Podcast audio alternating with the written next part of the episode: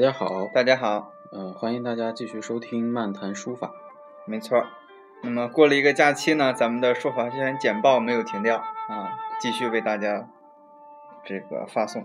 好，那我们今天呢，为大家呃分享六条消息。这六条消息呢，呃，我们也事先事先也这个看了一下啊，有山西的、湖南的、江苏的、北京的、上海没错儿，啊一共是五地的信息。啊。但为什么是六条信息呢？因为我们的第一条跟呃我们目前就是点石雅集目前所从事的事情有关。没错儿，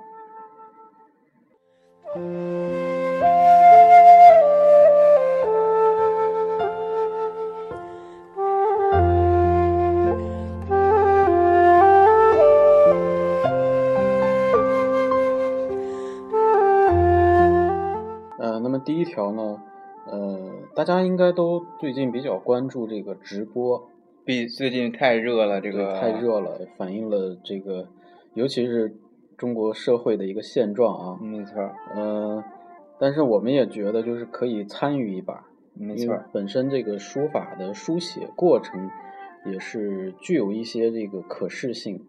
嗯，是可以的，而且观赏性是学习性也很高。对，所以我们呢也在这个众多的直播 APP 当中，选择了一个就是用起来还不错的一个叫花椒直播，呃，所以我们也开启了一个呃小的小的一个互动吧，就是叫呃临帖啊、嗯现场临帖。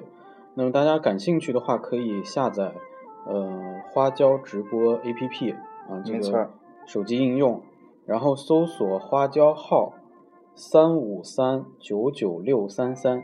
三五三九九六三三，对，呃，至于什么时候有这个嗯写字儿的直播呢？我们目前还没有没有一个严格的计划，嗯，但是呢，我们会在第一时间嗯、分享给这个大家，嗯，就是大家如果想获得这个呃花椒直播，呃，最好呢加一下微信，就是我们有助理老师会给大家第一时间发这个直播的消息。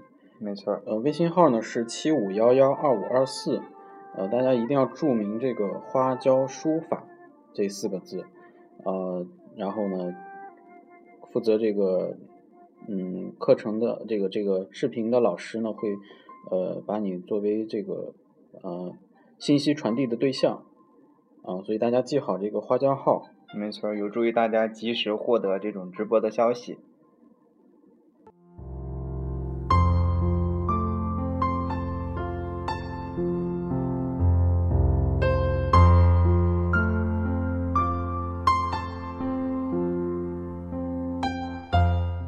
下面一条呢是来自于山西的消息，晋水城关杜蒙若书法展在十号，也就是昨天嗯到十四号在山西省太原市的山西美术馆举行。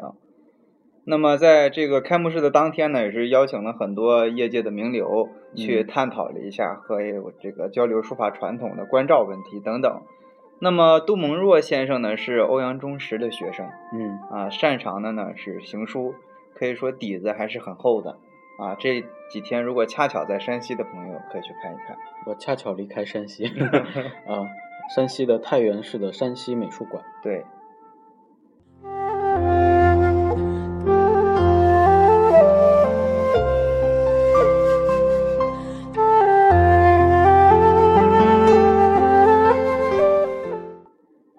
呃，那么在湖南，湖南的长沙长沙画院有一个展览，叫“汉末情缘长沙芙蓉益阳安化书法联展”。呃，今天上午，这个今天指的是，呃，不知道是哪天啊？因为今天是十一号。对，呃，这个展览呢，其实到十三号就结束了，展出的作品呢有八十五件。嗯啊，所以最近呢，如果在湖南长沙啊，湖南长沙的朋友可以去看一看。没错儿，这几个联展呢，还是请到了几个湖南省比较知名的书家的。你像何立伟、孔小平，这是湖南书协副主席；还有你像蒋金云、张锡良等等，对，啊，这都是这个湖南省内非常有腕儿的名家。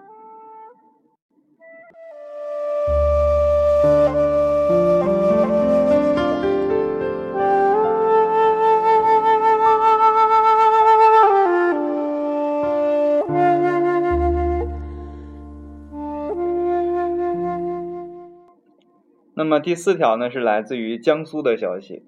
其实听多了咱们书法圈简报，就发现江苏一直是一个书法的这个很热的一个地区，活动很多，活动很多。研制这个主题的黄明书法小品展，在六月五号到二十号的南京玄武区仓板街九号世界之窗文化产业园 B 七爱涛工坊展出。哎呀妈，累死我了。嗯，那么重点展出的是行草精品和小楷的手卷。这样呢，小品展我们也不是第一次接触了，对，呃，就是篇幅较小，嗯，那么展现的就是中青年书法家的这种书法状态啊，还有他对这个书法的一些探讨啊。江苏的南京玄武区，没错。第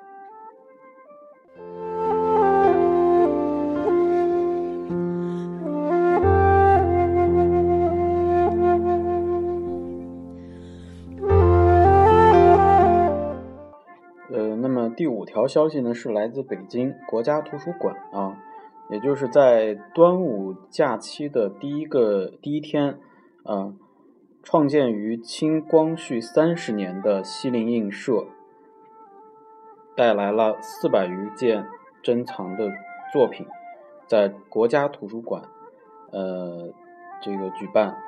那么这次的展览呢，有很多大家熟知的，呃。大家啊，说几个名你就知道。不介绍了，就是直接说名：吴昌硕、黄宾虹、启功，还有潘天寿，是吧？嗯，这这其实呃，熟悉西泠印社的朋友的这个历史啊，熟悉这个历史的，大家就知道这个西泠印社的几任社长啊，有吴昌硕，是吧？呃，启功，对吧？呃，这都是。都是跟西泠印社的历史有直接关系的人，还有一批这个篆刻作品呢，也会跟大家见面。那么这次展览的负责人呢，介绍一共有呃两百件书法、绘画和篆刻作品啊。那这个展这个规模很大了。对，那么在这个媒体的稿件中是这样说的：是西泠印社百年来最丰富的一次展览，好像没有说之一啊。啊，所以呢。而且这个展览的同时还有这个手札书法展，在这个手札书法展中，我们还能看到呃翁同龢、康有为、张大千等名人的书信。那么这两个展览将持续到本月的，也就是六月二十号啊。所以在这个时期当中，呃，在北京的朋友，呃，在这个国家图书馆，呃，一定要去看这两个展览。没错，十几天的这个对展期。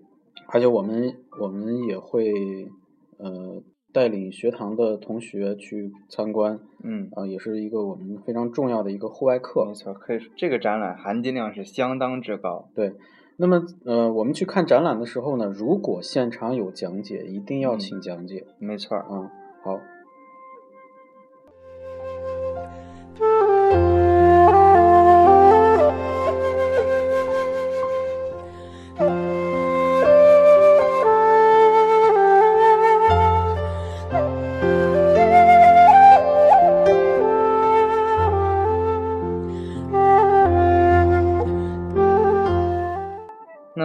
六月六号呢，上海中国书法院成立了。嗯，那么上海中国书法院呢，启动了上海著名书法家胡文岁先生的诞辰一百周年纪念。嗯，那么同时呢，他也在这个努力的编纂中国书法史，可以说一系列的书法活动还是这个给书坛带来一定的新气象的。尤其是我们上一期，嗯，故宫成立了这个书法研究所。对，啊，这两个事件相。结合在一块儿的话，可以说这个还是比较利好的。对。那么，在明年的时候啊，有一个正大气象的国际书法邀请展和学术活动，是在明年的六月正式推出。嗯。啊。